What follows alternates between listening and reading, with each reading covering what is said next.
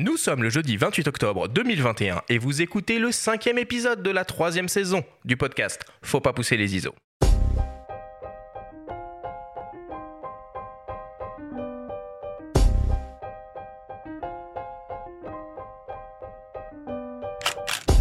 Bienvenue sur Faut pas pousser les ISO, le podcast entièrement dédié à l'image pour tous les passionnés de photos et de vidéos. Je suis Arthur Azoulay et cette émission vous est proposée par le magazine Le Monde de la Photo. Cette semaine, on s'intéresse au flou, au bokeh, au flou artistique, à la profondeur de champ avec le professeur d'université Pascal Martin, qui est le responsable du laboratoire d'optique appliquée à l'École nationale supérieure Louis Lumière. Cet épisode vous est présenté par MPB, la première plateforme mondiale d'achat, de vente et d'échange de kits photo-vidéo d'occasion. C'est parti pour cette cinquième épisode du, de la troisième saison du podcast Faut pas pousser les ISO. Je suis toujours avec toi, Benjamin, le rédacteur en chef du magazine Le Monde de la Photo. Comment vas-tu aujourd'hui, Benjamin? Eh ben ça va Arthur, hein, j'ai sorti le petit calepin, le stylo, de retour sur les, les bancs de la fac.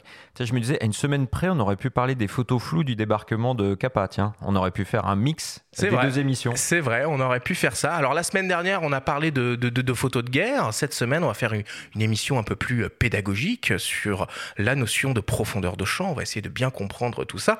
Et pour ça, on a le plaisir d'accueillir à nos micros, donc Pascal Martin. Alors si tu permets, Pascal, je vais te, je vais te présenter. Alors Pascal, tu es ce que l'on appelle un enseignant-chercheur. Tu es le responsable du laboratoire d'optique appliquée dans la prestigieuse école supérieure l'ENS Louis Lumière, dans laquelle tu enseignes l'optique pour les filières photo et ciné. Tu interviens également à la FEMIS. Dans le cadre d'un projet de recherche avec l'université Paris 8, tu as mené la conception du flounétoscope, un dispositif qui permet d'apprécier et de quantifier le flou sur une image pour que les chefs opérateurs soient capables d'anticiper les rendus en combinant par exemple une optique vintage avec les caméras de cinéma Ultra HD. Bonjour à toi Pascal, comment vas-tu? Bonjour, bonjour Arthur, bonjour Benjamin, je suis ravi d'être parmi vous. J'enseigne à Louis Lumière depuis un long moment, un très très long moment déjà, et j'ai eu le plaisir d'ailleurs de t'avoir comme. Et voilà, voilà, parce que pour comme, la petite histoire, donc mmh. j'ai suivi cette formation photo à Louis Lumière et Pascal était mon professeur d'optique euh, appliquée. Voilà, les présentations sont faites. Je vous propose qu'on commence l'émission tout de suite avec le Flash Actu.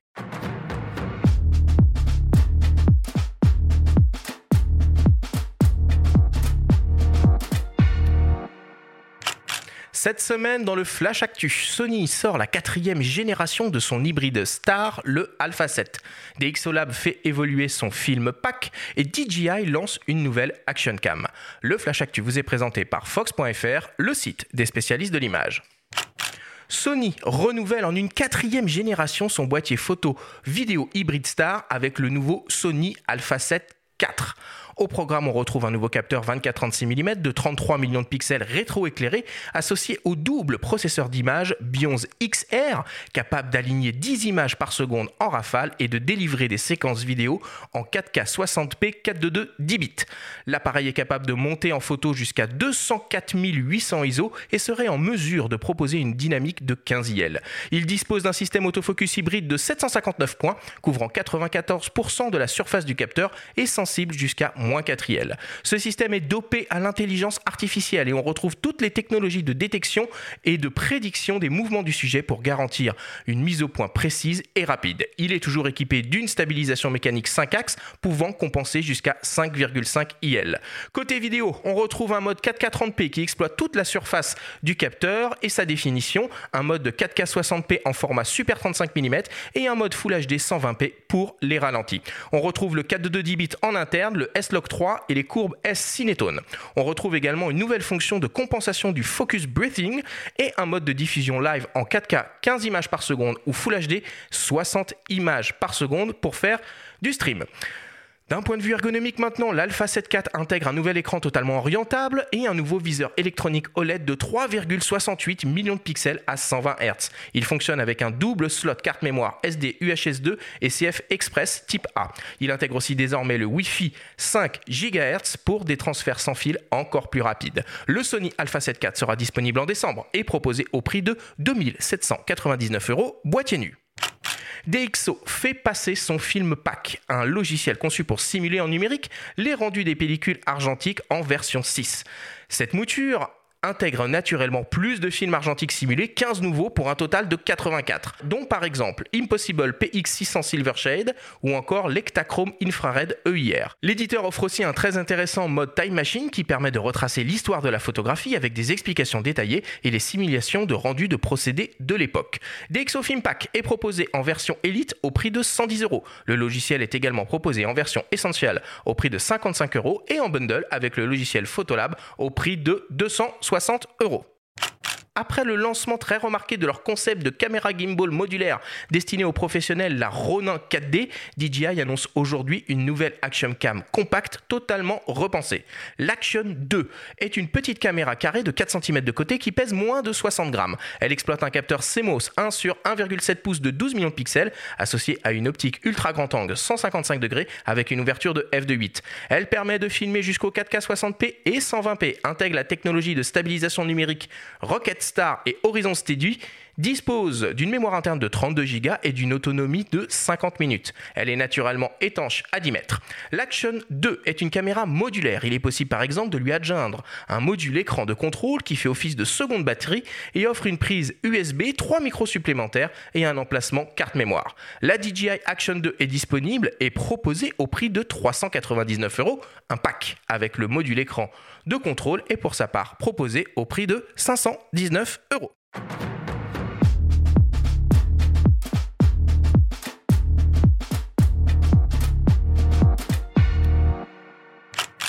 Bon, évidemment, euh, Benjamin, l'actu, l'actu, c'est ce, Sony euh, Alpha 7 Mark IV.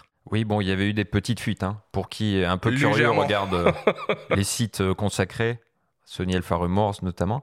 J'ai eu la chance de l'avoir un petit peu, moi, le boîtier, en amont de l'annonce. C'est plus que sympathique. Hein, voilà, bon, Sony, ils arrondissent un petit peu, ils polissent ce qu'ils savent faire. C'est déjà la quatrième génération d'Alpha 7.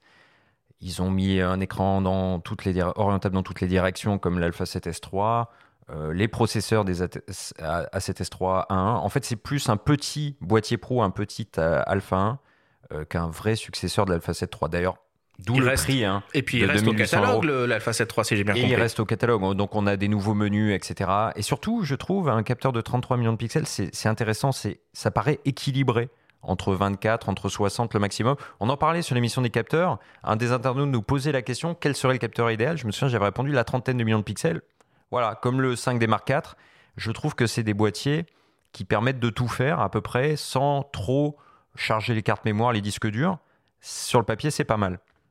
Et pour la petite anecdote, je l'ai testé avec le 135 mm 1.8 de Sony que j'ai eu la chance de que je connaissais pas et qui, je crois, qu'il y a une optique mais sensationnelle. Ouais, c'est la deuxième fois que tu en parles. Je pense que ça ah, va faire partie de ton top score euh, quand on va faire ah notre guide d'achat euh, optique de fin d'année. Ah ouais, franchement, c'est euh, remarquable. Pascal, toi, tu as déjà un peu utilisé ces, ces, boîtiers hybrides Sony? Non, très peu. Très peu? Je commence un peu pour faire des, des, des, plans un peu ciné, là. Et surtout pour, en fait, pour tester des optiques ciné. parce que la, grâce à la monture E, ça permet, euh, avec un adaptateur, un métabone, pour ne pas le citer, hum. euh, ça permet d'utiliser des montures PL. Ok. Donc voilà, donc je l'utilise euh, pour ça, mais non, moi j'étais plutôt resté sur initialement Canon et ensuite plutôt Nikon pour parler de ces, ces marques-là. Mais bon, l'optique dont tu parles là, là une optique 135 1.8, c'est une très très belle performance. parce que ça veut dire qu'il faut énormément corriger les aberrations, qui sont des défauts, on appelle des aberrations d'ouverture. Et bon, euh, tu sais s'il euh, y a des lentilles asphériques dedans Ah ouais, ouais. Ah bah oui, oui. Ah, parce que j'imagine, euh, bon, certainement double de face. Mm. Benjamin, j'ai cru comprendre que Olympus slash OM Digital Solutions allait encore changer de nom. Bah, ils reprennent un nom qui est connu de ceux qui ont connu les années 70 peut-être, puisque de OM Digital Solutions, donc c'est l'entité qui a été choisie après que la division image a été racheté par le fonds d'investissement japonais JPI en début d'année, ils vont s'appeler OM System. Donc Olympus Maitani, du nom du célèbre ingénieur maison System. Voilà. Donc rien de vraiment décapant sous le soleil, mais au moins c'est une entité qui est claire, peut-être un peu plus courte et plus euh, symbolique que OM Digital Solutions. Et surtout, ils annoncent le développement d'un boîtier, donc euh, on n'en sait pas plus. Est-ce que ce sera un PEN, un OMD, mais un boîtier arrive. Donc pour ceux qui étaient sceptiques quant à l'avenir, au devenir de, la branche image d'Olympus, eh ben, il semble y avoir un avenir à très court terme. Ça marche. Est-ce qu'il y a d'autres actualités euh, cette semaine que tu as repérées, que tu voudrais qu'on aborde ici? Sony qui sort, encore Sony, bon, euh, ils font feu de tout bois là, ils ont sorti, alors au moment où on enregistrait l'émission, le, communiqué est apparu, un smartphone Xperia Pro 1 avec un capteur 1 pouce, celui du RX107, un capteur 1 pouce, détection de phase, un prix ultra salé de, 1800 euros, mais ça craint pour la gamme RX, la gamme des compacts Expert RX, je pense. Est-ce que le compact Expert va renaître de ses cendres euh, au travers d'un smartphone? Bah, Ça dépend. Il y a des marques. la tendance. Hein. Il y, a des marques qui vont pas. Ça dépend. Les compacts experts APS-C euh, à focal fixe chez Fuji, les X100 chez Ricoh, les GR, je pense qu'ils ont, ils ont leur, leur public, mais c'est, des, secteurs de niche, mais ils ont leurs euh, utilisateurs, dont je fais partie, pour, pour, les deux. en revanche, tout ce qui est un pouce chez Canon avec les PowerShot euh, euh, G et euh, Sony, les RX Bridge et Compact compris, ce genre d'annonce, bon, ça sent un peu le sapin. de toute façon, à chaque fois qu'on parle d'un smartphone qui utilise un capteur de 1 pouce, moi je dis allô, ah. vous n'êtes pas les premiers. Le Lumix CM1, le Lumix CM1 Panasonic a fait une merveille en 2014 eh avec cet appareil qui n'a pas eu de successeur malheureusement. Avec un petit 28 mm de mais qui reste gravé dans mon cœur jusqu'à la fin de ma vie. ah oui. Bon, voilà pour l'actu. On passe à la suite. C'est le moment de, bah, ta story, Benjamin, ta story euh, hebdomadaire. Alors, cette semaine, tu vas nous parler d'un jeu, un jeu de société. La story de Benjamin vous est présentée par Sigma.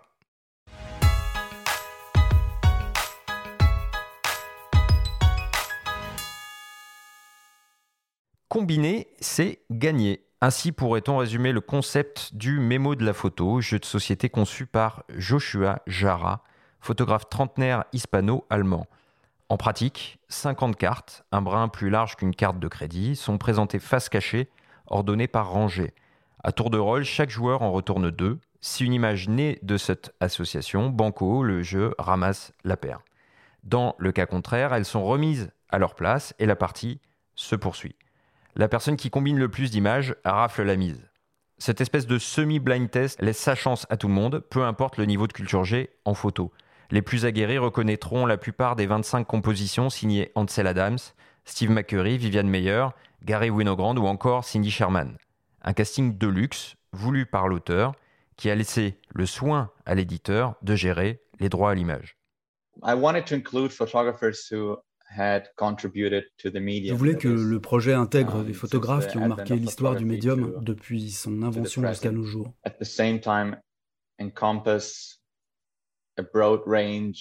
Je souhaitais aussi ouvrir un spectre le plus large et varié possible pour montrer les uh, multiples possibilités inhérentes à la photographie.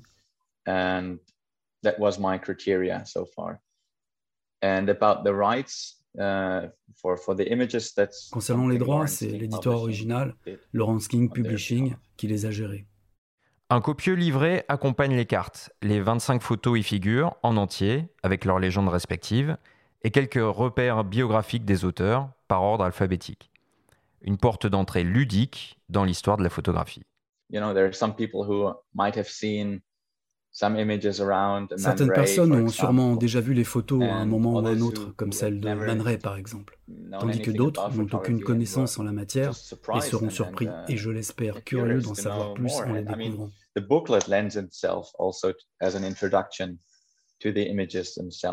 if someone has no clue about photography and just wants to get a glimpse le livret est là pour ça, pour donner un aperçu du travail d'un artiste et de ce qui se cache derrière une image, um, et pourquoi elle a marqué l'histoire de la photographie?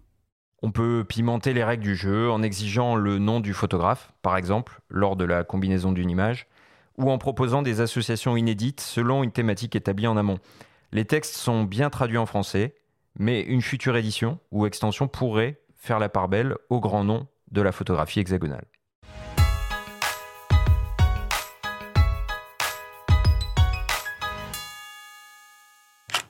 Et une fois de plus, euh, on remercie Robert pour euh, la voix française sur euh, l'interview de, secrétaire de, rédaction précieux relecteur du magazine. Bon, du coup, c'est un mémo, hein, en fait.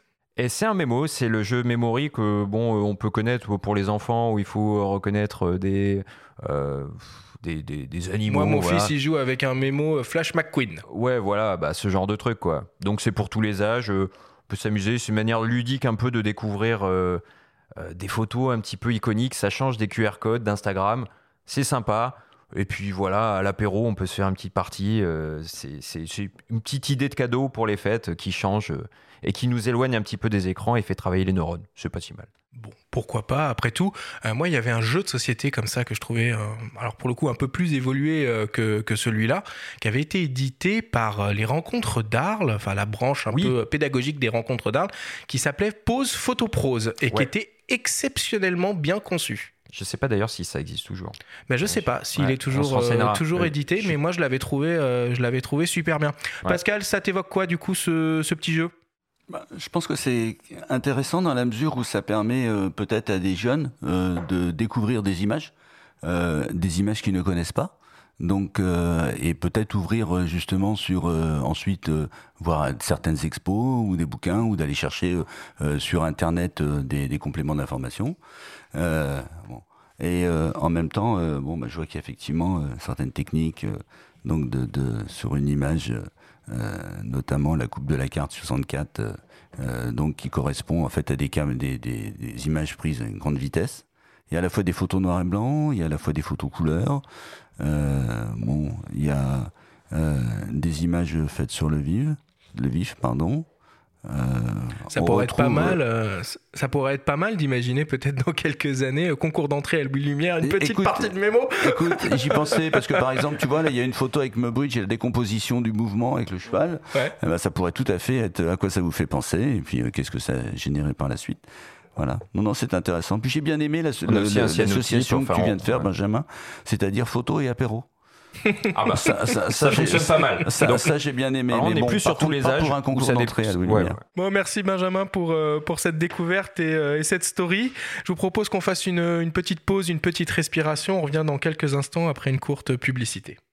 Vous aimez Faut pas pousser les ISO? Et si vous découvriez Le Monde de la Photo, le magazine? Disponible en kiosque sur tablette et ordinateur ou par abonnement, il est le parfait complément de votre podcast préféré. Tous les mois, retrouvez des actualités, des portfolios, des enquêtes, des reportages, des tests, des conseils pratiques et de prise de vue, des tutoriels pour retoucher vos images, pour devenir un photographe accompli. Infos et modalités d'abonnement disponibles sur le monde de la photo.com.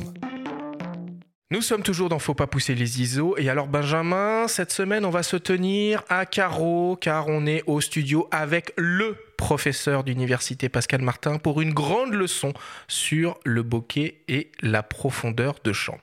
Alors pour commencer, Pascal, est-ce que euh, tu sais d'où vient cette notion de flou artistique, de bokeh, de, flou cinématographique que l'on entend à toutes les sauces en photo euh, et en vidéo? Et peut-être première question, qu'est-ce qu'il y a d'artistique dans le flou?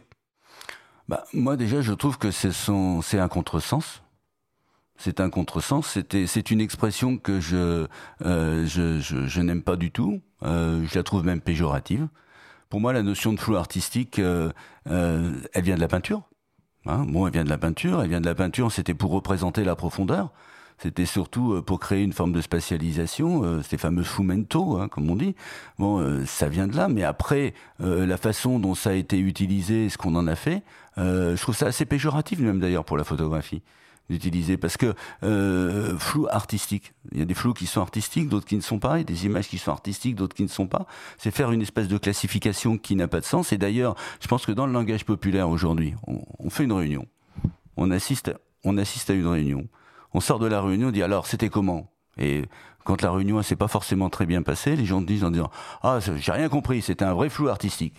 Ah, c'est vrai, pour moi il y a un côté, il y a un côté, il y a un côté un peu péjoratif, voilà. Et puis flou artistique, c'était ouais bon ça c'est un flou artistique, ça veut dire qu'à la limite ça ne concerne que l'artiste qui a compris ce qu'il voulait dire, ou peut-être une minorité.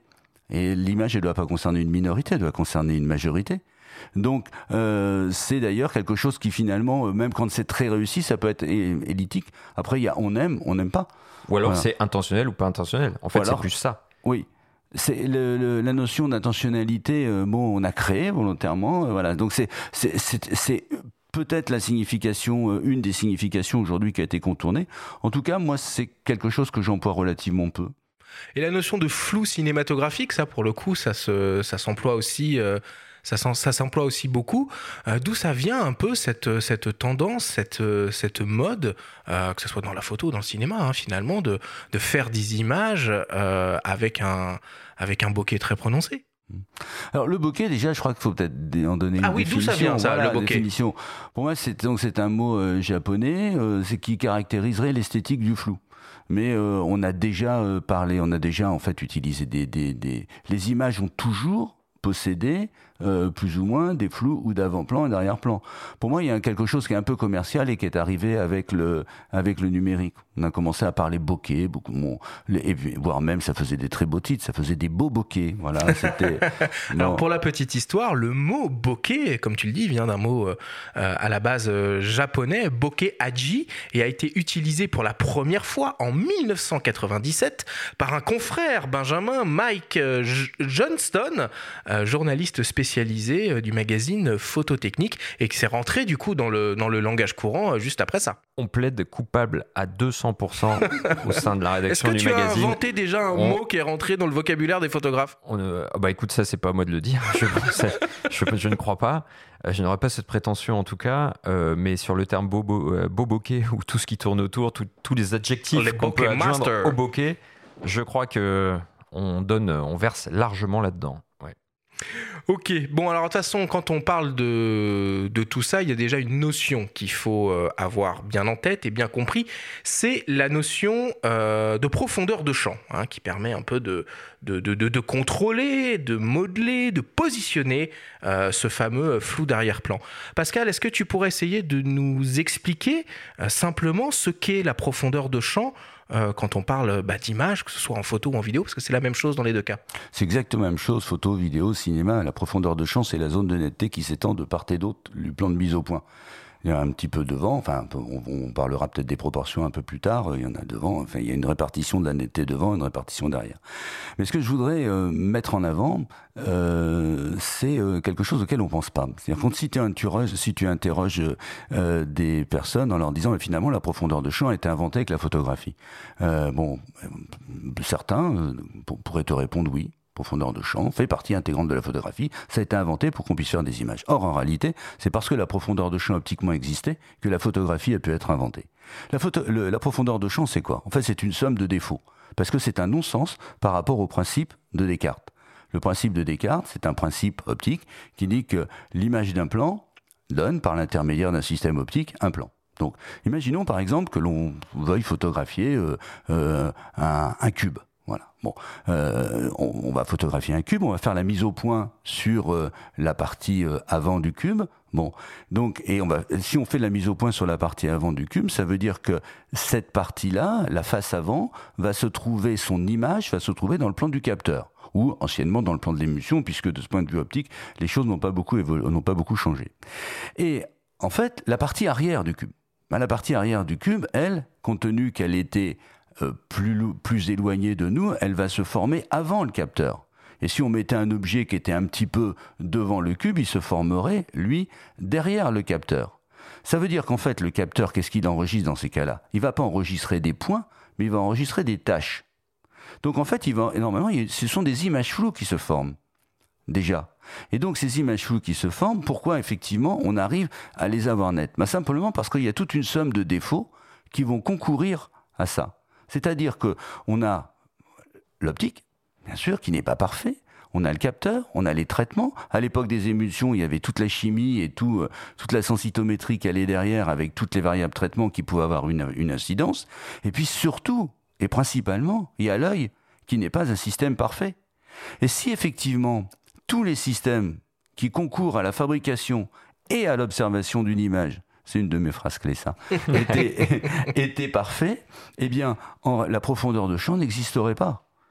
Et si la profondeur de champ n'avait pas existé, on ne ferait pas cette émission. on ne ferait pas cette émission, mais surtout plus grave encore, on ne ferait pas de photos et on n'aurait pas fait de cinéma, parce que ça voudrait dire que euh, les images, ça serait l'équivalent des images scanner. Ça serait de la tomographie pleine, ce qu'on appelle dans ce hmm. cas-là. Voilà. Est-ce que tu peux définir rapidement tomographie pleine Tomographie pleine, c'est l'image d'un scanner, c'est-à-dire que quand tu, tu fais le scanner, qu'est-ce qu'il fait finalement? Il coupe en tranches, il te fait, il te fait une tranche très fine, et puis après tu as un système qui va assembler euh, l'ensemble de ces tranches qu'on a déplacées. Hein, on est un peu sur le principe de la photo stérosynthèse lumière des années 1920, ce qui était assez génial d'ailleurs qu'il ait pensé à ça à cette époque. Euh, bon, reconstituer un, vol, un, un solide dans l'espace. Euh, donc, le, la profondeur de champ, elle n'existe en fait que parce qu'il y a cette somme de défauts, et c'est tant mieux. Alors, justement, euh, plutôt que de parler de bokeh, moi, il y a un terme que euh, j'emploie. Euh, peut-être qu'un jour il restera, ça serait génial s'il me reste que ça de, de, de ce que j'ai pu apporter dans ce domaine, ça sera super. C'est la notion de flou net de profondeur. Hmm. Et j'emploie ce terme, le C'est moins marketing, ça. Ah, c'est beaucoup moins marketing que le bokeh, ça je te l'accorde. Ils vont pas aimer, hein, voilà. les constructeurs. Mais, mais flou net de profondeur, qu'est-ce que ça veut dire? Ça veut dire qu'en fait, eh bien, en fait, il y a une transition qui se fait entre le net et le flou, entre le flou et le net. Tu parlais du flou netoscope tout à l'heure, je pense qu'on aura l'occasion d'y revenir. Et c'est ça qui mettra en avant, et c'est ça que le flou netoscope permet de mettre en avant. Ça marche. Alors, bon, ce qui est bien quand même avec cette notion de, profondeur de champ, quand on est photographe et qu'on est vidéaste, c'est qu'on peut un peu jouer avec. Bien sûr. Hein. C'est-à-dire qu'on peut positionner naturellement son plan de netteté euh, là où on veut, mmh. sur son sujet, et puis on peut influer sur la taille de cette zone mmh. de netteté dans la, dans la profondeur. C'est quoi les, les paramètres sur lesquels on peut jouer pour moduler cette profondeur de champ? Alors en fait, ce qu'il faut bien comprendre, si tu veux, si on veut euh, raisonner un petit peu techniquement, et après on, parlera plus d'images, mais euh, imaginons euh, comme un bonnet de, comme un bonnet de, sorcier. Tu vois, une espèce de cône. On va prendre un point, objet, et puis le point objet va envoyer de la lumière sous la forme d'un cône la lentille, derrière la lentille, il y a un cône qu'on imagine inversé, c'est-à-dire que les rayons, ils vont sortir, et puis euh, finalement, on va voir la pointe du cône qui va se former sur le capteur. Ben, si maintenant on coupe le cône, un tout, petit peu en avant, on va avoir une tâche. Bon, et cette tâche, justement, on lui a donné un nom, c'est le diamètre du cercle de confusion. Et cette valeur de cercle de confusion, c'est une grandeur qui nous dit que en dessous eh bien, on peut considérer que le point sera assimilé, la tâche sera assimilée à un point, et au-dessus, on ne peut pas. Alors en fait, qu'est-ce qui va nous permettre de réduire euh, cette espèce de bonnet, ce, cône?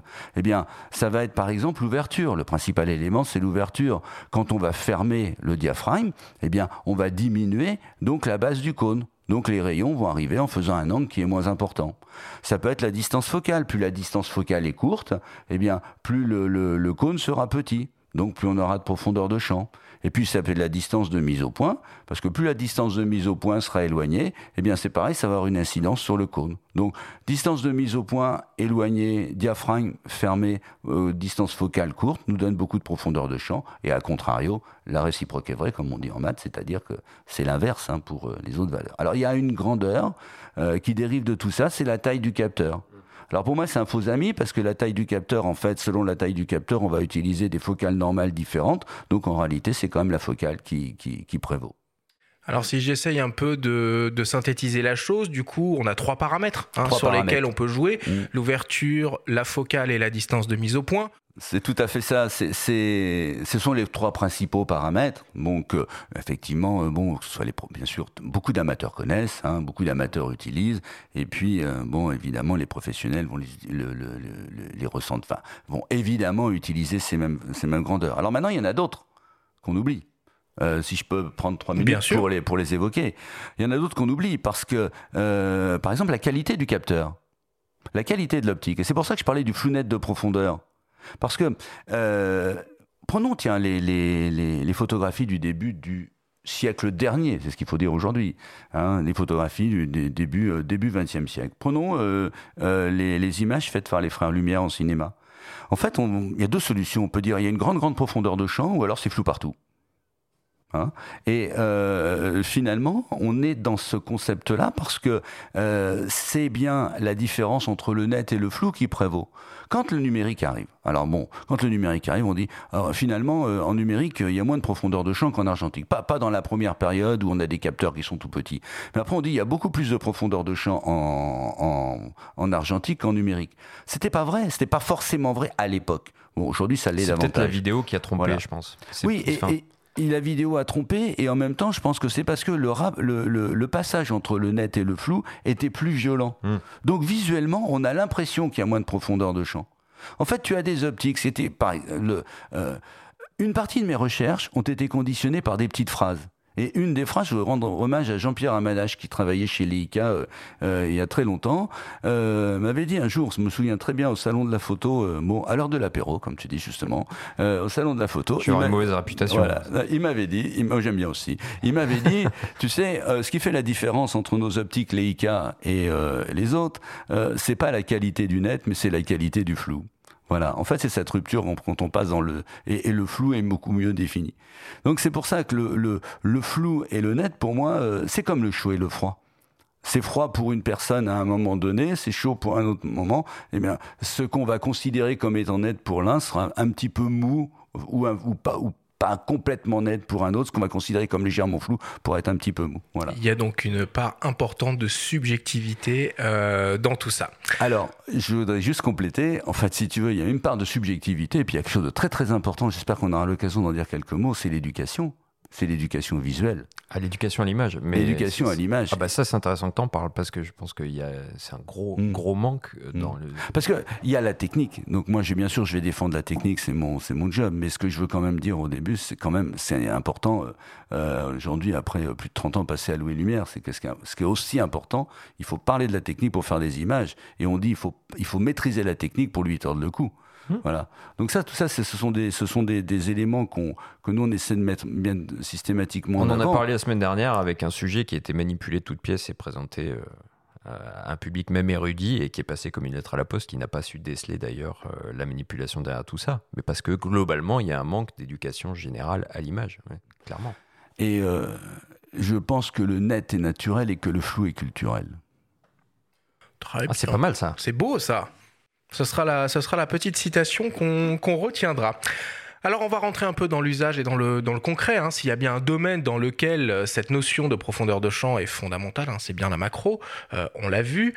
En macro, on utilise des focales qui sont relativement longues et surtout des distances de mise au point qui sont assez courtes. La profondeur de champ est alors toute petite et il faut donc que la mise au point soit d'une extrême précision pour réussir sa photographie. Je vous propose d'écouter le témoignage du photographe Ghislain Simard, grand spécialiste de la macro, qui nous parle de son rapport au flou et de ses techniques pour bien maîtriser la profondeur de champ sur ses images. On l'écoute. Depuis euh, pas mal d'années, euh, maintenant je me suis rendu compte que quand on pratique la macro comme moi, euh, et ben, il est préférable de ne pas cadrer trop serré sur son sujet, de manière à mettre autant en valeur le, milieu dans lequel mes petits sujets évoluent que le sujet lui-même mais pour que l'attention du spectateur ne soit pas non plus euh, euh, distraite par des choses euh, que je voudrais pas mettre dans le graphisme de mes images, ben, je travaille souvent avec des grandes ouvertures et, je travaille la, qualité des flous, c'est ce qu'on appelle le fameux bokeh. En, fait, la, qualité des flous, elle dépend de, de, deux choses. Hein. Elle, dépend de, de caractéristiques techniques de ce qu'on met en œuvre euh, la, distance focale de l'objectif euh, joue évidemment un rôle. Hein. Euh, le rapport de reproduction intervient énormément. Et, et puis, évidemment, l'ouverture du diaphragme qu'on utilise rentre en ligne de compte. Donc, en fonction des contraintes euh, des sujets que je photographie, mais aussi du rendu que je veux, eh bien, je choisis euh, un objectif ou un autre, un objectif avec une focale plus ou moins longue et puis une ouverture plus ou moins grande.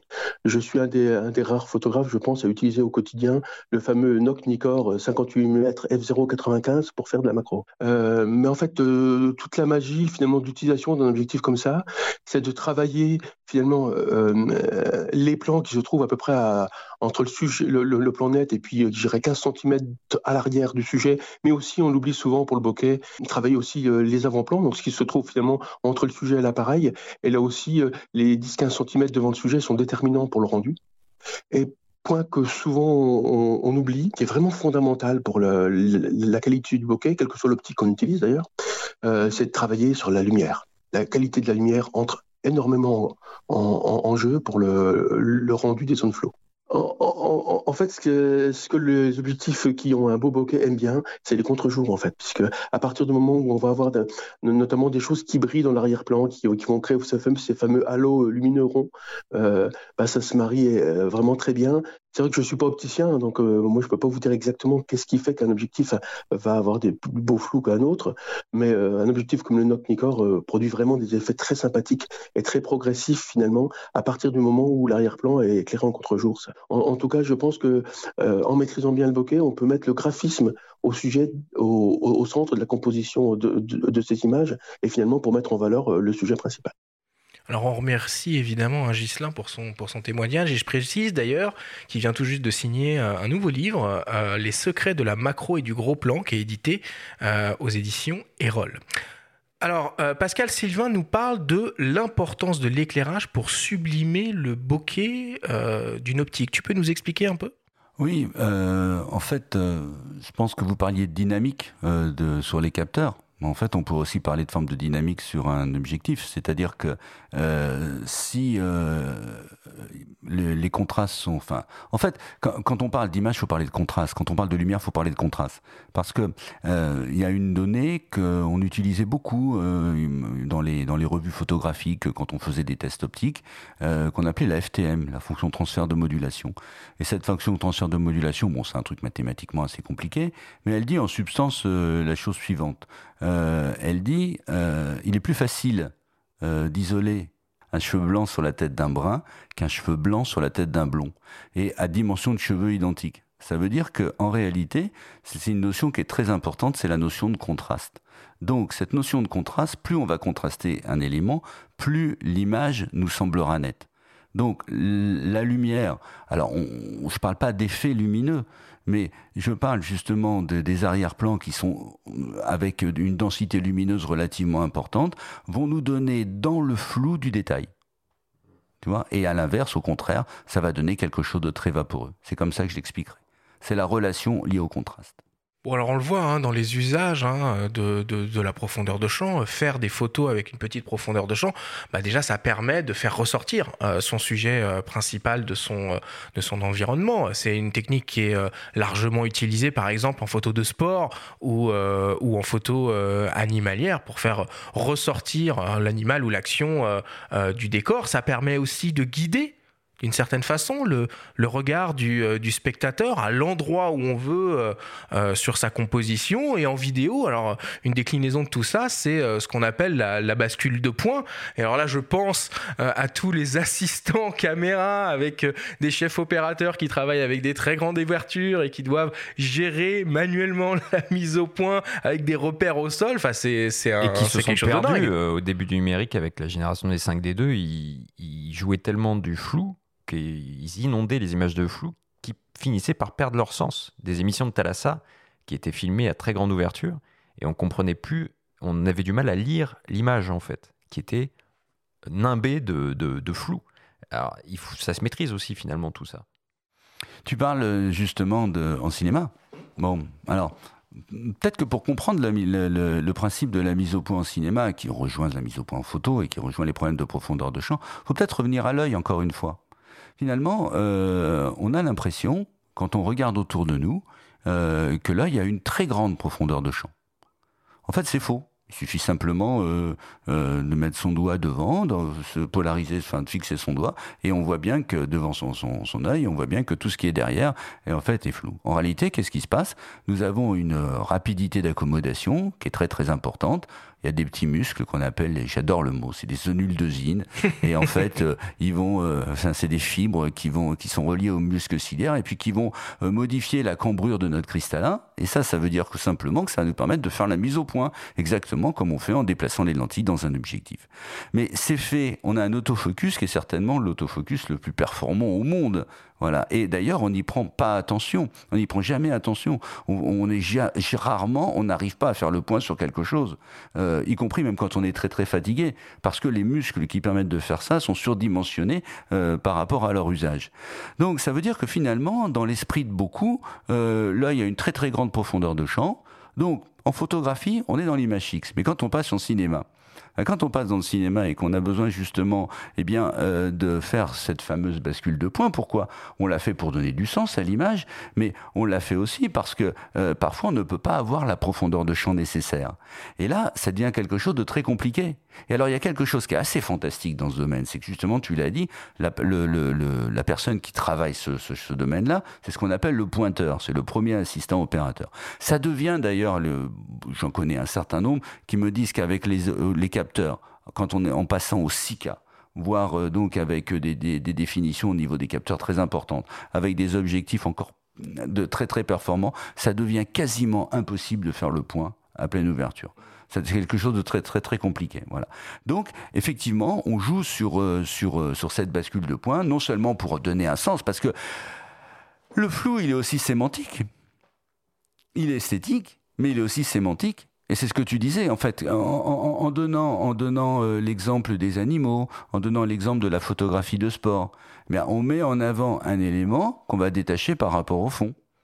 Et ça va créer un sens. L'image, elle est absolument différente. Elle serait fondamentalement différente si effectivement tout était net. Donc le flou, il, a, enfin, le euh, par le biais de l'optique, on a cette particularité-là, euh, qui est évidemment différente de la vision, où quand je regarde, quel que soit l'endroit où je regarde, ça sera toujours net, et euh, l'objectif photographique ou l'objectif cinématographique, lui, c'est pas le cas.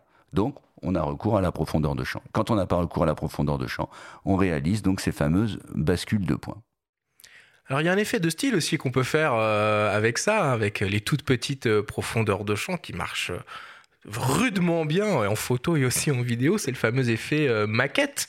Euh, est-ce que tu peux, ouais, est-ce que est-ce que tu peux nous expliquer pourquoi on a cette cette sensation de maquette quand on euh, quand on photographie ou on filme avec une toute petite profondeur de champ des sujets très larges? Alors, en fait, l'effet maquette, on l'obtient souvent en faisant ce qu'on appelle, alors je sais pas si c'est des choses euh, que tes auditeurs on, connaissent bien, ou euh, certains d'entre eux certainement, c'est quand on effectue des bascules. Hein, c'est-à-dire des choses, je ne sais pas si vous avez déjà fait une émission sur euh, des... Pas encore, il faut qu'on le fasse en archi euh, avec euh, les optiques à bascule et décentrement. Voilà, donc tu as les optiques à bascule et décentrement, et avant ça, il y avait donc ces fameuses chambres grand format qui avec lesquelles on pouvait faire ces, ces, fameux mouvements. Bon. Et donc, en fait, qu'est-ce qu'on fait en faisant ça? On décale simplement le plan de mise au point, c'est-à-dire que le plan de mise au point, il n'est plus parallèle au plan du capteur, mais il peut être légèrement incliné. On a donc une ligne qui est nette. Vous imaginez l'intersection de deux plans, l'intersection de deux plans, c'est une ligne. On a donc une ligne qui est nette euh, par rapport euh, justement au, euh, à l'ensemble de l'image. Et alors, quand, en fait, c'est tout ça, c'est très intéressant parce que ça rejoint l'histoire de la culture visuelle. Quand on réalise des images en macro, la personne qui l'a évoqué tout à l'heure l'a très très bien dit. Et, bon, euh, et c'est quelque chose d'assez compliqué techniquement. Mais quand on réalise ces images en macro, on a une très faible profondeur de champ. On est habitué culturellement à voir ça. Mais on est habitué culturellement à voir, si tu veux, euh, la photo d'une mouche, d'une guêpe, euh, je sais pas, d'une fleur, enfin bref, des, des, éléments tout petits comme ça. Bon, mais quand maintenant on photographie des paysages urbains, c'est-à-dire euh, quand on est sur le toit d'un immeuble et qu'on va photographier euh, des éléments avec une ville euh, derrière ou des voitures, etc. Et qu'on réalise cette technique-là, eh bien, on va créer donc des flous auxquels on n'est pas visuellement habitué culturellement habitué. C'est ce qui donne cette sensation. Et donc ça donne ce qu'on appelle l'effet de maquette, c'est-à-dire que compte tenu qu'on n'est pas habitué, ce qui veut bien, les, les, personnes on imaginent qu'il s'agisse d'une maquette. Et ce qui est très intéressant, ça veut dire qu'en fait, plus fort que de ce que l'on voit, il y a ce que l'on a mémorisé. Encore une fois, la culture de l'image est très importante ce sont des habitudes, simplement des habitudes. C'est qu'on nous a montré des, toutes les images macro qu'on nous a montrées, de, mais, de façon implicite, que ce soit par le biais de la publicité, dans les bouquins ou autres, mais bon, ça fait, ou à la télévision. Mais toutes ces images-là, finalement, on les a fortement enregistrées. Et maintenant, quand on les contourne, eh bien, ça crée alors cet effet qui est assez fantastique. Et d'ailleurs, je voudrais dire un petit mot sur Patrick Messina. Patrick Messina mhm. est un ancien étudiant de, de Louis Lumière. Il est sorti dans les années, je crois qu'il est sorti en 88, si ma mémoire est bonne. Et en fait, il a énormément, énormément travaillé cette technique. Il faisait les, il travaillait aux Inrock et il faisait ses mm. portraits comme ça. Il faisait les quatre de couverture, les der de couverture, les quatrièmes de couverture de Libé, notamment en jouant sur euh, ce flou, alors que certains appellent le l'anti-chem flou. Hein. oh là là, moi, j'aime pas. rappelle des trucs tout ça. J'aime pas le mot. Alors, alors j'ai donné un mot un peu en plus. En fait, tu refais tous les mots, quoi.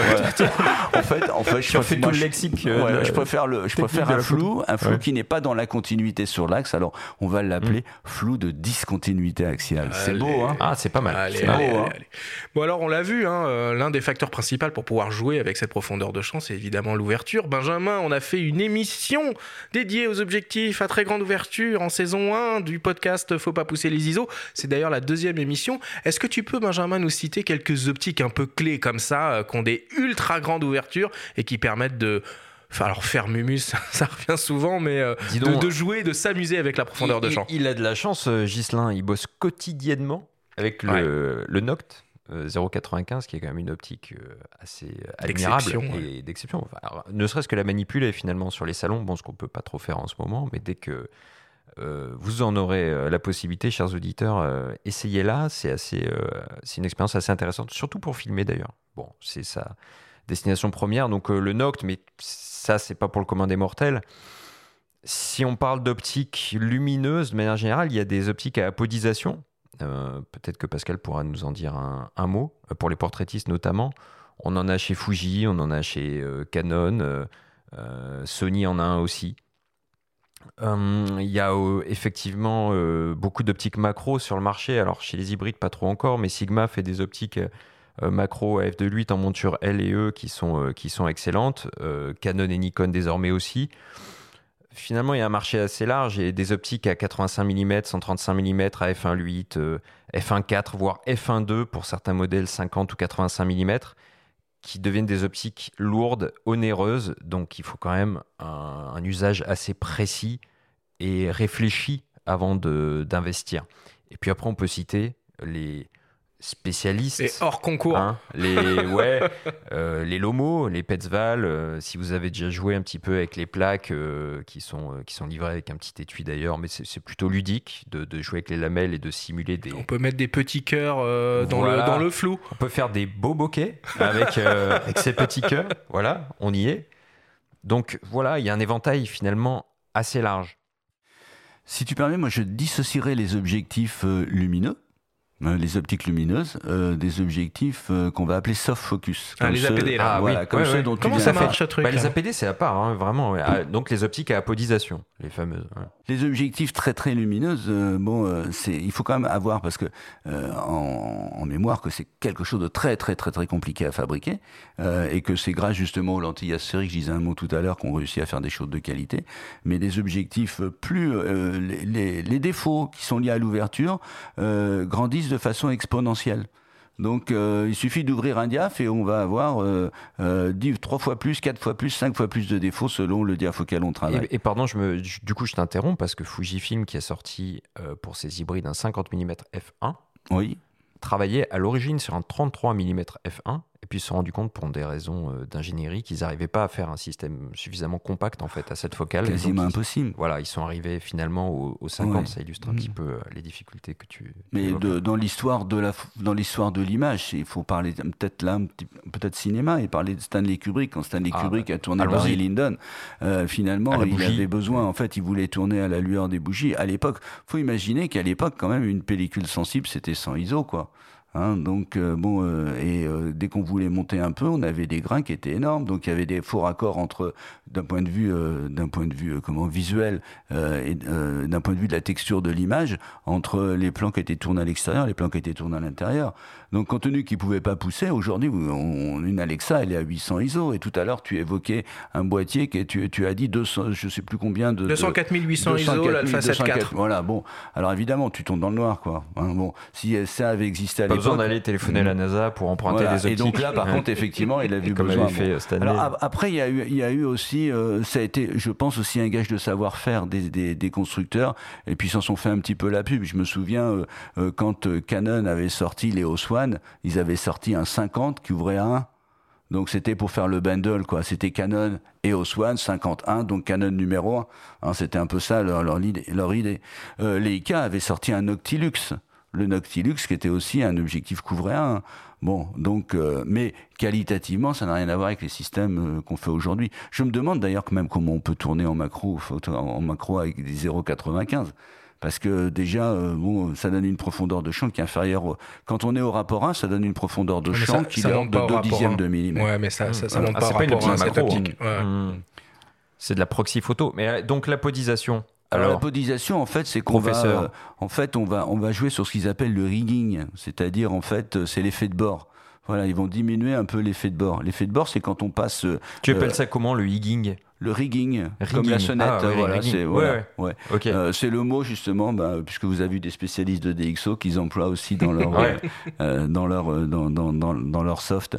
Euh, bon, c'est un effet de bord qui est assez connu. Hein, c'est quand on place qu'on passe d'une plage claire à une plage très foncée, euh, enfin du, du, blanc au noir par exemple. En fait, on, on, on, suréchantillonne un petit peu, donc on a on a cette on, on, crée en fait volontaire artificiellement ça crée une, une, hausse de contraste entre les deux. Donc en fait, eux, ce qu'ils font, c'est qu'ils vont diminuer ça. Donc l'apodisation, elle peut être de nature différente, mais souvent, bon, ils travaillent sur les bords de la lentille, euh, ils mettent un traitement euh, qui diffuse, c'est un traitement diffusant et euh, bon qui va jouer à la fois sur euh, donc ce, ce phénomène-là en modulant un petit peu des aberrations, genre l'aberration sphérique un petit On peu. peut la graduer directement sur ces optiques-là. Il y a une bague dédiée à l'apodisation mmh. en fait. Je sais qu'il y a des photographes très très forts qui arrivent en fait avec des poses longues euh, bon, à fermer le diaph en même temps. Euh, bon, et en passant par exemple de 1,4 à 4, euh, du coup, ils vont diminuer les rayons de champ et créer un peu cet effet-là. Alors évidemment, ici on parle de l'usage d'un appareil photo ou vidéo objectif interchangeable, hein, que ce soit un réflexe, un hybride ou une, ou une, caméra, mais il y a un autre type d'appareil qui exploite beaucoup ces fameux effets de bokeh, bah, ce sont les smartphones. Point d'optique ici, mais bien entendu des algorithmes de simulation numérique qui permettent d'obtenir ce type d'effet tant recherché et apprécié par les utilisateurs, le fameux mode portrait. Nous nous sommes entretenus avec Pierre-Yves Maître de DxOMark qui nous parle de ces fonctions, de leurs performances et de ce qu'elles seront capables d'accomplir dans le futur. On l'écoute. Euh, en fait, les smartphones au départ, surtout, ont été beaucoup limités par le fait qu'ils ont des capteurs beaucoup plus petits que les DSLR. Euh, les plus grands qu'on voit aujourd'hui, c'est un peu plus petit qu'un un RX100 par exemple de, Sony. Et donc, la profondeur de champ naturelle est, bien plus large. Donc, on n'a pas naturellement cet effet de, flou d'arrière-plan quand on prend un portrait ou une photo de près. Et donc, le challenge de tous ces constructeurs de smartphones, ça a été de simuler ça euh, alors par plein de méthodes techniques euh, plus ou moins astucieuses, on a vu pas mal de téléphones utiliser euh, la stéréovision avec deux caméras pour faire un peu comme on fait nous avec nos deux yeux, avoir la notion de, relief et de profondeur grâce aux deux capteurs. Il y en a qui ont essayé de, faire avec des pixels coupés en deux, un peu sur le même principe, mais sur un seul capteur. Et ensuite, il y a toutes les technos qui sont en, capteurs de profondeur de champ, comme les, les lidars, ou euh, ce qu'on appelle les time of flight euh, dérivés de l'autofocus laser, mais avec euh, un peu plus de pixels. Ce, dont ils ont besoin sur les smartphones avec ces outils-là, c'est d'avoir ce qu'on appelle une depth map, donc une carte de profondeur, qui va en fait sur chaque pixel de la photo donner une info de à quelle distance ce point-là se trouve de la caméra. et ce qui est super clé en fait pour, pour faire cet effet bokeh simulé, c'est la résolution de cette depth map euh, donc la résolution en X et Y est super clé pour avoir un effet euh, de segmentation qui est précis.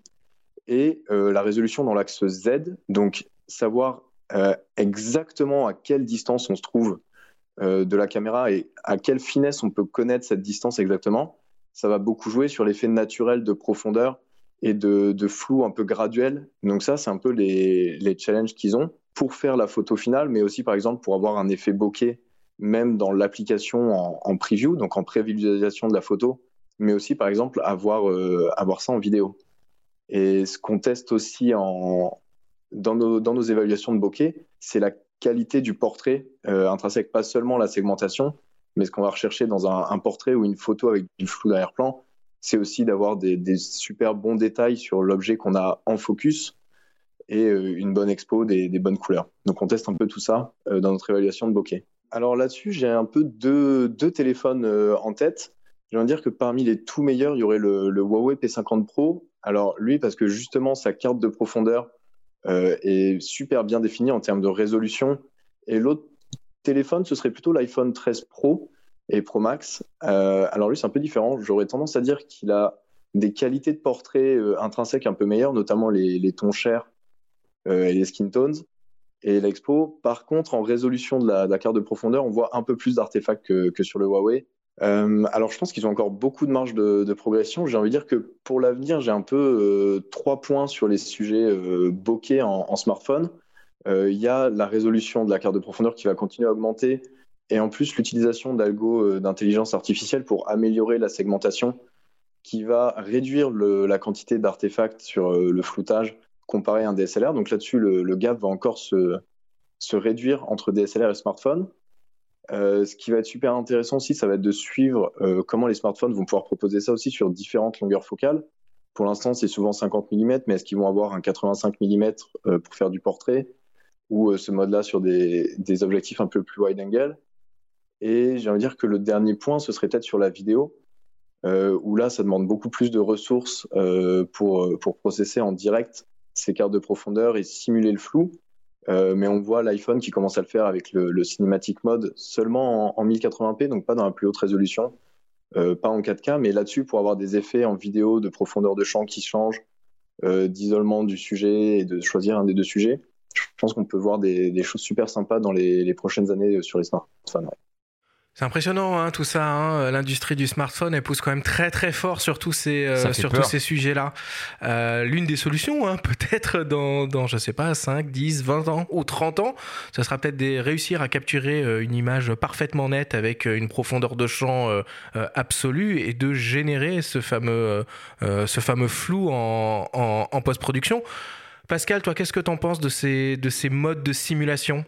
Bah, je suis assez admiratif quand j'entends ça, hein, parce que je me dis que je suis plus euh, euh, à la fin de ma carrière qu'au début. Et je me dis quelque part heureusement, parce que si j'avais 25 euh, ans et que j'étais prof d'optique, je m'inquiéterais pour mon boulot, ou alors je me dirais, bon, je vais faire en fait de l'histoire de l'optique dans 30 ans, parce que il y a peut-être des chances que euh, dans, dans, une trentaine d'années, euh, quand on voit la rapidité et, les, et la, la, complexité et le savoir-faire indéniable, hein, euh, bon, de ce que font donc tous ces ingénieurs dans les domaines de traitement d'images et dans, dans l'analyse d'images intrinsèques, il y aura peut-être plus qu'une lentille dans les optiques.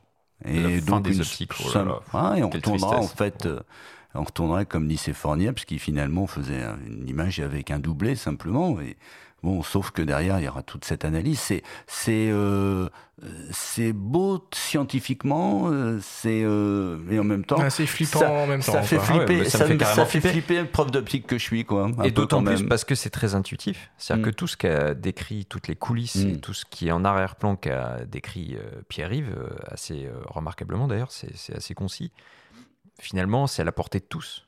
Euh, aujourd'hui, euh, moi, j'ai mis la main sur un Pixel 6 là, de Google euh, récemment. Les, leur récent smartphone, donc Pixel 6, Pixel 6 Pro. Franchement, la facilité avec laquelle on arrive à ne serait-ce que supprimer désormais des éléments qu'on ne souhaite pas avoir sur une image, c'est vraiment flippant hein, pour le coup. Là, alors il y avait un appareil hein, qui un peu anticipait cette euh, philosophie. Le le litro. Le litro, où, on faisait la mise au point après la prise de vue. C'était complètement dingue aussi ce truc-là. Ah bah, c'était ça, c'était c'était l'interprétation d'une ZMap quoi. Et sur, le, sur les, les Lumix, c'était le post-focus. Bon, mais euh, c'est une solution logicielle sur le boîtier qui permet de faire la mise au point a posteriori aussi. Alors est-ce que Pascal, tu peux nous parler du coup un peu de ton flunétoscope, cette machine euh, qui, qui, a pour but de, de permettre aux opérateurs, c'est ça, de simuler le rendu du flou qu'ils vont avoir, si j'ai bien compris? Oh Non, c'est en fait d'avoir une idée, enfin c'est pas simuler, c'est devoir faire une mesure. D'accord. Voilà. Tu mesures le flou? En fait, je, mesure la transition entre le flou et le net.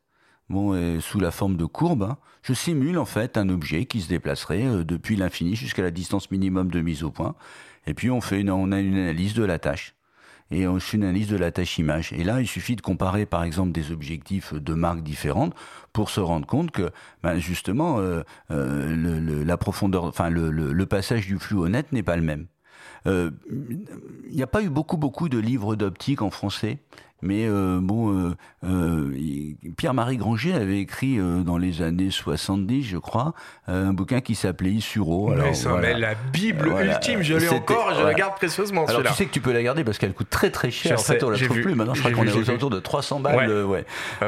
Mais quoi qu'il en soit, il avait cette phrase que je trouvais. Alors bon, il y a des choses qui sont peut-être un petit peu contestables dans son bouquin, mais il a vu le mérite d'exister. Mais surtout, ce que je, je d'un point de vue théorique, j'entends. Mais par contre, d'un point de vue pratique, c'était une mine d'informations. Il avait dit cette phrase géniale, la profondeur de champ n'est pas une guillotine. C'est quand tu calcules ta profondeur de champ, ben t'es es net.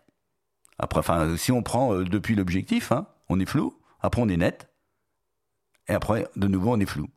Bon, simplement, euh, c'est pas ce qu'on appellerait un signal carré. Tu vois, si on voulait l'exprimer euh, mathématiquement, c'est pas un signal carré, c'est pas on passe hop directement du hmm. net au flou ou du flou au net. Il y a une zone de transition, et c'est cette zone de transition qui fait bien justement la caractéristique des optiques très différentes. De, on a euh, qui donne justement cette patte à l'optique. Et selon ce principe, alors, que valent les simulations de bokeh de, des smartphones face à une optique traditionnelle comme le Noct dont on a parlé tout à l'heure. Très honnêtement, je pense que ça équivaut je pas bon je suis pas spécialiste des smartphones euh, je pense que ça équivaut mais euh, bon à titre personnel bon j'ai quand même fait euh, bon forcé quand même pas mal d'images bon et, j'ai vu entre les boîtiers et même mes propres smartphones quand on voit aujourd'hui pour ne citer que les plus grands les marques les, les, Huawei ou par exemple l'iPhone quand on voit la qualité résultante de ces images c'est assez impressionnant tant tant au niveau optique euh, qu'au niveau justement de la profondeur de champ et qu'au niveau dynamique. Euh, bon, euh, j'ai eu la chance d'aller dans un concert un peu avant le confinement et filmer avec mon smartphone et j'ai été étonné de la dynamique en me disant mais bon toi qui as deux trois connaissances photo si tu avais à mesurer la lumière mais jamais j'aurais été capable de faire la même mmh. chose tellement mmh. c'est complexe voilà et finalement les algorithmes le font Bon, bah, de toute façon, je pense que Pascal, on va te retrouver dans 2-3 ans installé pépère à Seattle, en train de bosser pour Google et leur vendre des algorithmes de transition net flou flou net. Non, j'en ai pas, j'en ai pas les compétences. On aura un contact au moins, Pascal, alors, pour avoir des contacts chez Google en ingénierie. Euh.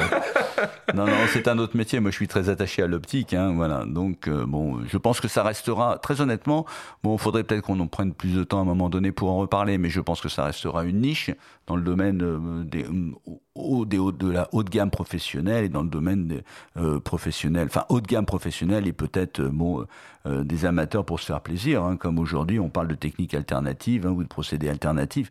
Mais j'imagine que dans, je vois pas pourquoi, je vois pas comment dans 30 ans on continuera à fabriquer, on aura les mêmes gammes d'optiques. Alors peut-être qu'elles auront beaucoup évolué, on aura des optiques beaucoup moins, beaucoup moins encombrantes, qui ouvriront à 1 et qui auront des plages de focale entre 10 et 1000.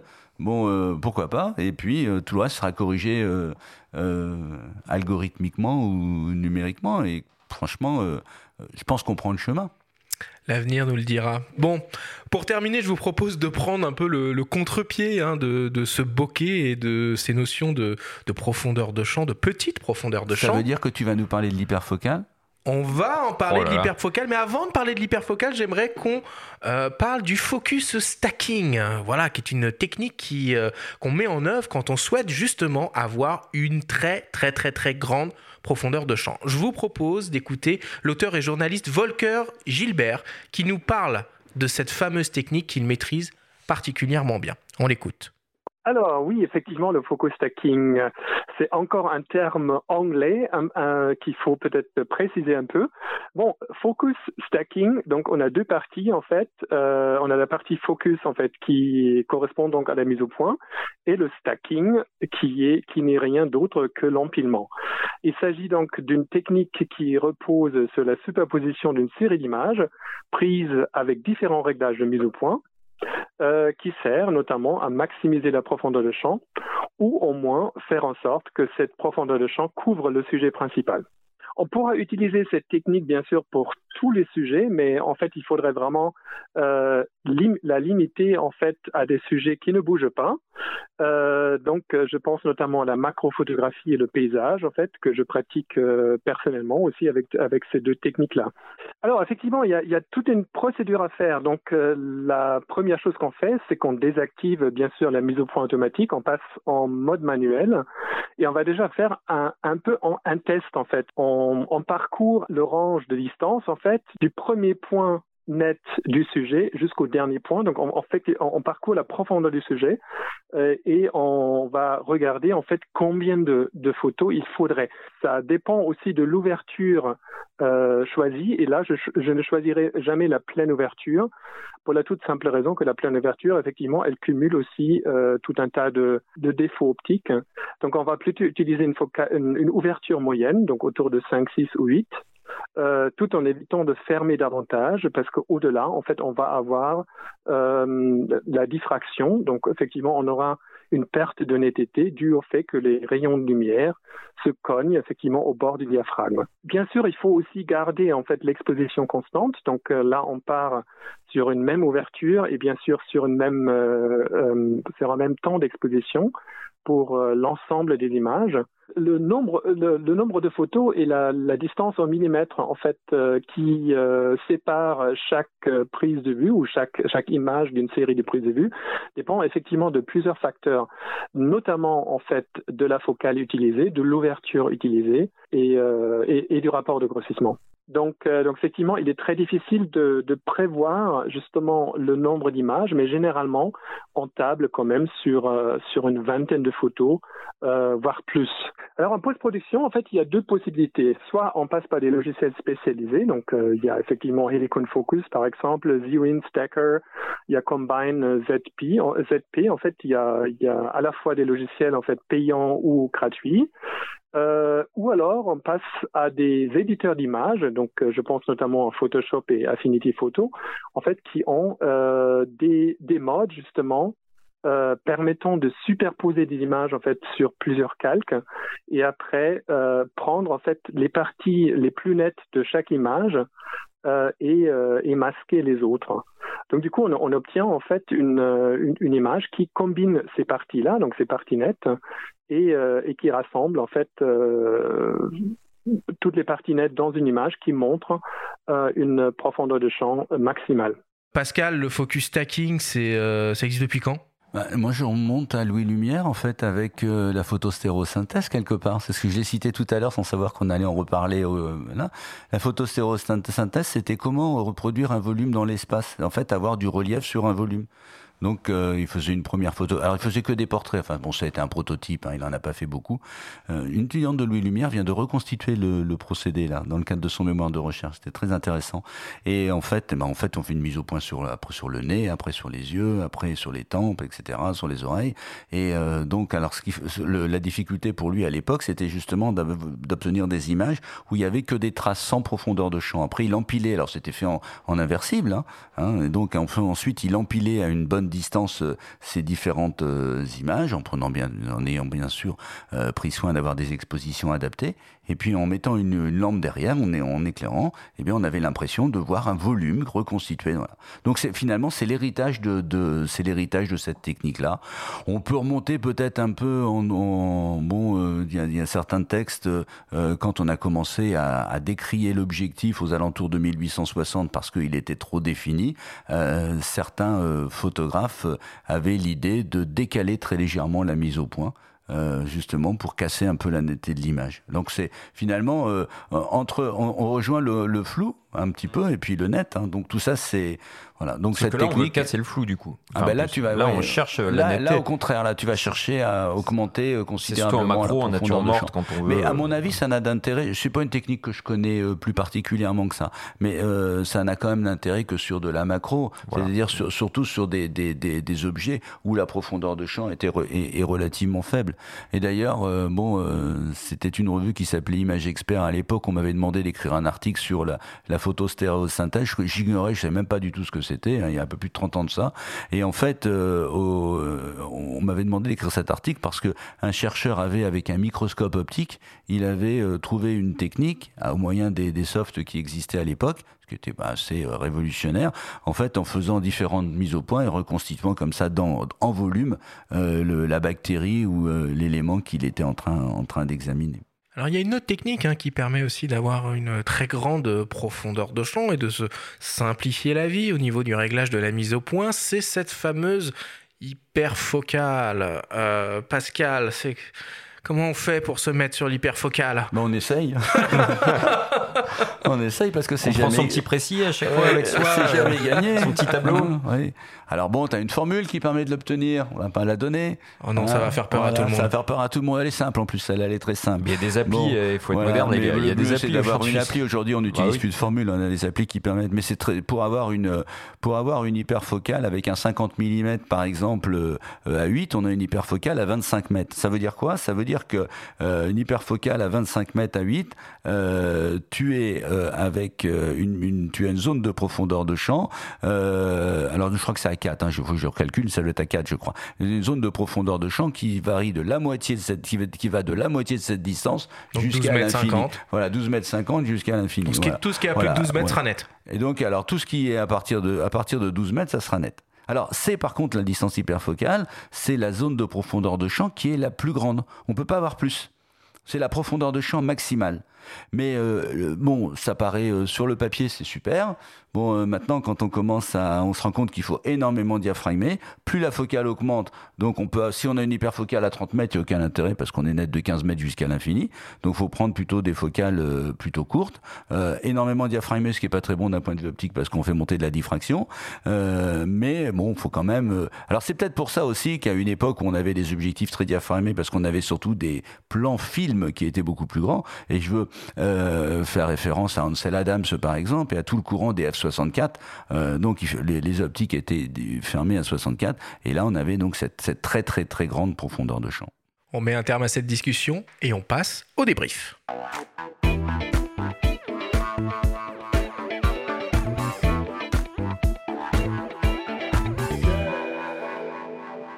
Nous sommes toujours avec le professeur Pascal Martin pour parler du bokeh, de la profondeur de champ. Pascal, on a discuté pendant plus de 30 minutes. Si on devait essayer de résumer et de synthétiser ce qu'on s'est dit pendant cette émission, qu'est-ce que ce serait? On commencerait par dire que la profondeur de champ, elle naît d'une somme de défauts. Bon, tout le système qui concourt à fabriquer l'image à l'observer. Euh, mais grâce à cette somme de défauts, ben, ça nous permet d'avoir une mise au point, euh, une zone de netteté étendue de part et d'autre du plan de mise au point, qu'elle dépend du diaphragme, de l'ouverture, qu'elle dépend de la distance focale et qu'elle dépend de la distance de mise au point. Ça, c'est la première chose qu'on pourrait, euh, pourrait résumer par rapport à ces grandeurs. Mais qu'en même temps, euh, la profondeur de champ, c'est effectivement un élément technique qui sert une dimension esthétique à l'image et qui sert aussi une dimension, une dimension sémantique à l'image. C'est-à-dire qu'en fait, c'est ce qui va nous permettre de donner du sens. Voilà. Donc, selon effectivement le lieu où on va faire la mise au point, selon que la profondeur de champ va être petite ou grande, on va obtenir des effets qui seront différents et ça donnera du sens, un sens qui est différent à l'image. Et d'un point de vue lexical, oui. Il y a eu plusieurs euh, petites punchlines là au cours du débat. Donc il y a certains mots que tu substitues. Donc plutôt que de parler de bokeh, toi tu préfères parler de alors bon, le, le bokeh, bon, pour moi c'est l'esthétique du flou, on va le laisser quand même celui-là, mais le mot, si il y en a un vraiment que je, je, tiens, enfin j'aime beaucoup, euh, euh, parce que c'est le, le, passage du flou net, c'est le flou net de profondeur, un, un, néologisme en un seul mot, euh, parce que c'est justement selon les optiques, selon les réglages que l'on fait, selon les capteurs, ce flou net de profondeur montre que la zone de transition entre le net et le flou, elle n'est pas la même d'un système à l'autre. Et c'est peut-être ça encore ce qui reste aujourd'hui euh, par rapport au numérique, justement. Où, euh, bon, euh, le numérique, on sait qu'on peut reconstituer beaucoup de choses, mais cette petite partie-là, cette zone de transition, pour le moment, le numérique, je ne pense pas qu'il soit encore capable de, le faire complètement. Est-ce que Pascal, tu peux rappeler quels sont les trois paramètres sur, sur lesquels un photographe ou un, vidéaste peut jouer pour moduler cette profondeur de champ? On, on, vient de le dire, mais on va les rappeler tranquillement, à savoir donc la distance de mise au point, quand cette distance de mise au point augmente, la profondeur de champ diminue. Donc à chaque fois, il faut prendre la réciproque de la phrase. Hein. Ça veut dire que quand elle diminue, bah, la profondeur de champ augmente le diaphragme. Quand on ferme le diaphragme, on augmente la profondeur de champ. Donc quand on l'ouvre, quand on a des objectifs très ouverts, on a parlé euh, des objectifs de type Noctilux, Noctil, etc. Donc là, on a une profondeur de champ qui est très faible. Et enfin, pour terminer, la distance focale. Lorsque la distance focale augmente, eh bien la profondeur de champ diminue, par exemple. Et inversement, en grand angle, on a toujours beaucoup, beaucoup de profondeur de champ. Et dès qu'on a affaire à des, dès qu'on a des téléobjectifs, on a effectivement donc euh, une profondeur de champ qui est euh, qui est euh, beaucoup plus réduite. Et c'est la raison pour laquelle, par exemple, euh, toutes ces images avec des animaux, bon, filmés dans la brousse ou photographiés dans la brousse, ou des, des, des, des, portraits avec des focales un peu longues, donnent justement cette profondeur de champ qui est relativement faible. Quels objectifs il faut choisir pour obtenir les plus beaux effets de bokeh possibles? Je ne saurais pas répondre à cette question. Je ne saurais pas répondre à cette question. Après, si on veut vraiment, euh, euh, si on veut euh, bokeh un peu contrôlés, un peu exagérés, il faut aller chercher justement tous ces objectifs dits soft focus c'est-à-dire des objectifs qui artificiellement vont créer ces défauts-là. Je pense au Lens Baby, hein, qui est un objectif ah qui va vrai, On les a pas cités. On l'a pas mmh. cité, mais c'est un objectif qui, euh, euh, c'est un objectif qui arrive en France euh, avec dans un film de Snabble qui s'appelle Le Scaphandre et le Papillon. Et ah, pour montrer justement, c'est un superbe très dur, film, mais extraordinaire. ouais, très très dur. Et en fait, pour le moment où Jean-Dominique Bobby sort du coma, donc le, le, réalisateur Snabble avait demandé à son chef, à son, à son cadre Berthaud lui a dit il faut que tu trouves un truc avec une lentille cassée pour donner un peu une impression d'une vision trouble. Et il avait euh, trouvé ce fameux Lens Baby qui est un objectif fabriqué aux États-Unis. Donc c'est quelque chose où il y a, ça conjugue à la fois des défauts et ça conjugue en même temps euh, l'effet maquette dont on a parlé tout à l'heure. Après, il y a toute la série. On a parlé de la podisation. Voilà, la podisation. Voilà, la podisation. Bon, ça va créer, mais après, euh, bon, la podisation, euh, il y en a aussi qui vont dire tu peux mettre un filtre devant hein, et tu vas aussi avoir euh, cet effet-là. Harcourt moduler certainement le net, mais moduler aussi le flou. Quand on module l'un, on module l'autre. Et enfin, pour terminer, est-ce que les simulations de bokeh algorithmiques qu'on retrouve sur les smartphones sont convaincantes? Moi, je pense que oui. Je pense que c'est très convaincant. Euh, parce que euh, en fait, euh, les, personnes qui travaillent dans ces domaines sont des personnes très compétentes dans le domaine du traitement des images. Et en fait, ils ont fait des analyses pour comprendre comment fonctionnaient les, les bokeh. Ils ont fait des analyses très très poussées sur les objectifs.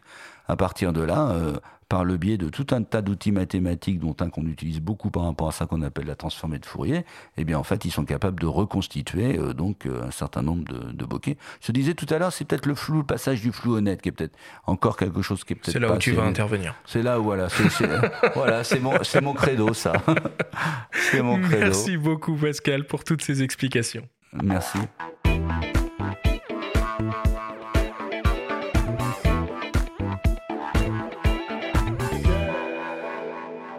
Il est temps désormais de passer à la dernière partie de cette émission. Je vous propose que l'on commence le traditionnel quiz.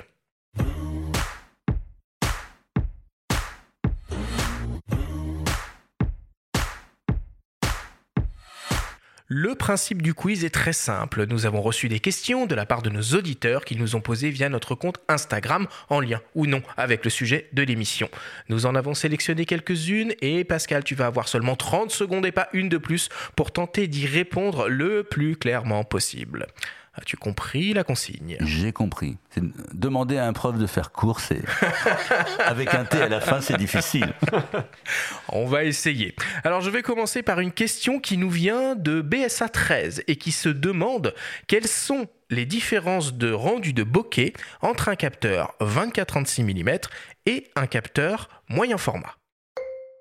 Le moyen format va donner un bokeh beaucoup plus important, les tâches floues vont être beaucoup plus importantes parce que la profondeur de champ va être plus faible. Donc euh, l'effet sera beaucoup plus marqué. Et, euh, certainement, on, on définira davantage les formes circulaires. Bah écoute, tu t'en es super bien oh, sorti. Merci. Tu peux hein compléter très vite. Est-ce que d'ailleurs il y a des adjectifs qu'on peut adjoindre au bokeh? On entend partout des crémeux, des veloutés, des tourbillons, etc. Qu'est-ce que t'en penses Le bokeh tourbillonnant. Ouais. On va mettre un peu d'érotisme, on va dire vaporeux. Ouais, voilà, voilà. On fantasme beaucoup sur le bokeh en fait. Deuxième question plus existentielle qui nous vient du petit barbu. N'est-il pas mieux d'avoir une grande zone de net plutôt que plein de flou Ah, ça c'est un problème culturel. Difficile de répondre, ça dépend ce qu'on veut faire.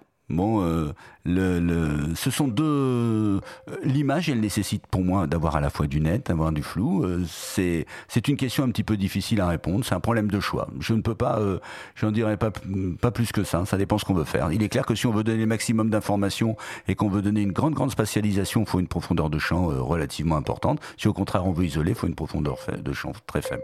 Et, et pour toi, il faut forcément du net sur une image alors? Alors le tout flou est quand même un peu compliqué, quoi.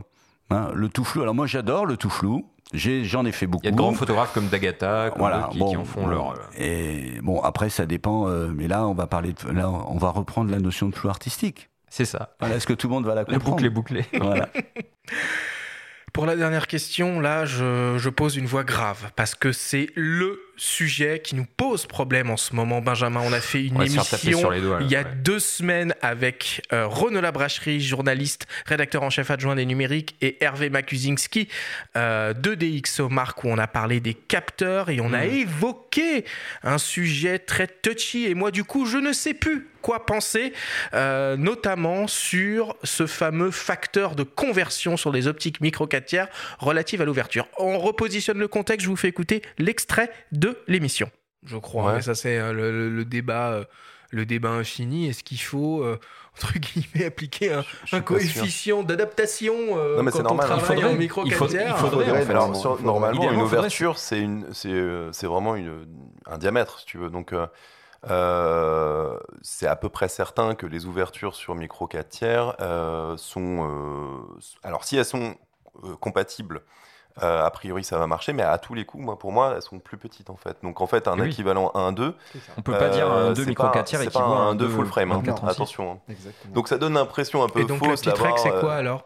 eh ben, je pense qu'il y a un ou deux stops d'écart. Hein. De toute façon, c'est x2. Donc, ouais, moi, x2. Moi, un Entre 1 et 2, il y a une grande différence. C'est pour ça que je te parlais du 1.8. C'est-à-dire tu, parles de, tu pars de 1.2, bah, il faut comparer à du 1.8. Et, et, du coup. Euh... Bah, du coup, ta profondeur de champ, tu la retrouves tout de suite. Hein. Exactement. Mhm. Donc, mais bon, c'est à creuser. C'est à creuser. Ceci m'amène donc à la question de Rofoto 64. Le facteur de conversion de deux fois du micro 4 tiers ne s'applique pas à l'ouverture de l'objectif. Vrai ou faux? Bah moi je pense que c'est vrai. Je l'appliquerai pas. Parce qu'en fait, euh, ça nous donne directement l'ouverture tient compte de la distance focale. Donc euh, par rapport à une focale normale sur un capteur. Quand on parle d'un capteur, sa focale, elle est fonction euh, de sa taille. Donc à partir du moment où on va donner une ouverture, c'est son diamètre de pupille d'entrée, c'est-à-dire euh, euh, ce qu'on appelle nous le diamètre de la pupille d'entrée qui va changer. Pour moi, on, pour moi, je n'utiliserai pas de facteur. Mais l'effet évidemment sera différent parce que encore une fois, la focale est différente. Un 51.2 24-36 équivaut à un 25.1.2 micro 4 tiers. Pour l'ouverture. Pour l'ouverture, ah, je parle de l'ouverture. Pour le rendu. Pour le rendu c'est euh, on a plus de profondeur de champ avec un capteur qui est plus petit Oui, parce qu'évidemment, euh, par rapport à la focale normale, de base est plus petite. C'est tout. Voilà. Mais par contre, si vous me parlez de l'ouverture, l'ouverture, c'est la même chose. Ah oui, mais c'est deux choses différentes. Nous, dans l'émission, on, parlait de la... on parlait du rendu de profondeur de champ. Alors, le rendu de profondeur de champ, je ne sais pas si c'est linéaire avec un facteur 2 comme ça. Bah, mais en tout cas, euh, bon, il est clair que de toute façon, si tu as un capteur qui est plus petit, tu as évidemment une impression, enfin, une profondeur de champ qui est plus grande. Merci beaucoup, Pascal.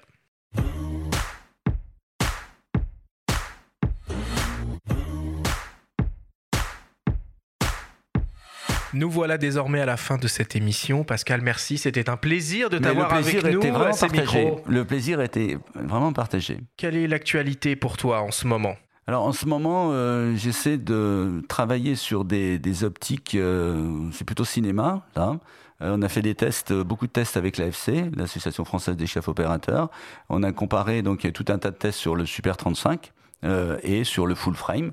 et ces tests ont été en même temps réalisés avec des mesures DxO et, et des tests optiques, mais en même temps des images. Donc de toute façon, pour moi, un objectif, je le dis, au bout de 35 ans à Louis Lumière, un objectif, ça sert avant tout à faire des images. Donc j'essaie de corréler euh, les, tests que l'on a pu faire et voir la signification exacte en termes de rendu sur une image. Parce que parfois, euh, les courbes nous font dire quelque chose, nous donne un sentiment euh, de qualitatif sur une optique, et quand on regarde les images résultantes, c'est pas le sentiment qu'on peut avoir. Merci beaucoup Pascal et si vous avez envie de suivre euh, le savoir et les cours de Pascal, je vous invite à tenter votre chance au concours de l'École nationale supérieure Louis Lumière. une petite mise à jour de la fameuse bible optique dont vous avez parlé tous les deux là. Ça, ça, ah serait pas bien, ça. serait bien pour les gens comme moi qui euh, l'ont pas lu. Bah maintenant, vous faites tout, vous faites tout justement en numérique. Cette émission remplace. On n'a pas besoin. Benjamin, quelle est l'actualité du monde de la photo cette semaine? Eh bien, nous, on sort notre euh, traditionnel guide matos. Donc, euh, vous pourrez avoir notamment une prise en main du Sony Alpha 7 IV dont on a parlé, et puis divers Du 135 mm 1.8 Théorique. Euh, non, celui-là, il est sorti il y a déjà un moment. Hein. Ça fait un petit moment qu'il est sur le marché. Donc, vous pourrez retrouver ça, puis des articles théoriques avec notre cher confrère Bruno Labarbère autour du marché de l'argentique, du marché de l'occasion aussi. Et puis, on revient sur le 24-36, qui n'est pas le sacro-saint. On le dit souvent à ces micros. La semaine prochaine, nous vous proposerons la première émission au coin du feu de la saison 3. Nous aurons le plaisir de recevoir à nos micros le réalisateur Sébastien Deveau qui nous parlera de son parcours, de son travail et de sa vision pour les années à venir. Merci à tous de nous avoir écoutés. Prenez soin de vous et à la semaine prochaine.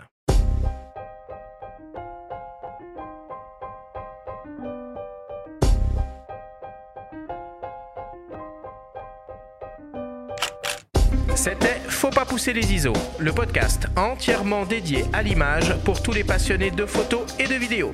Cette émission vous a été présentée par MPB, la première plateforme mondiale d'achat, de vente et d'échange de kits photos et vidéos d'occasion.